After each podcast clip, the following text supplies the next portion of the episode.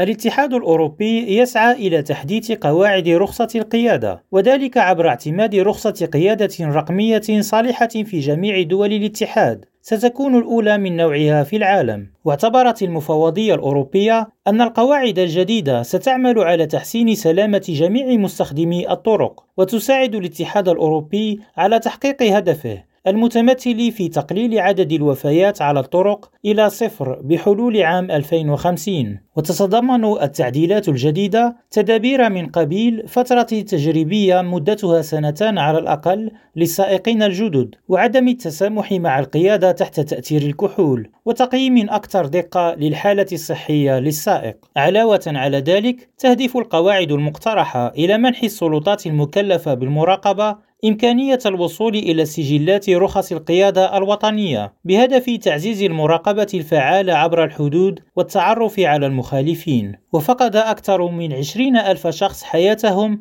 على طرق الاتحاد الأوروبي العام الماضي. وكان غالبية الضحايا من المشاة وراكبي الدراجات الهوائية والنارية. هشام بومهدي ريم راديو بروكسل.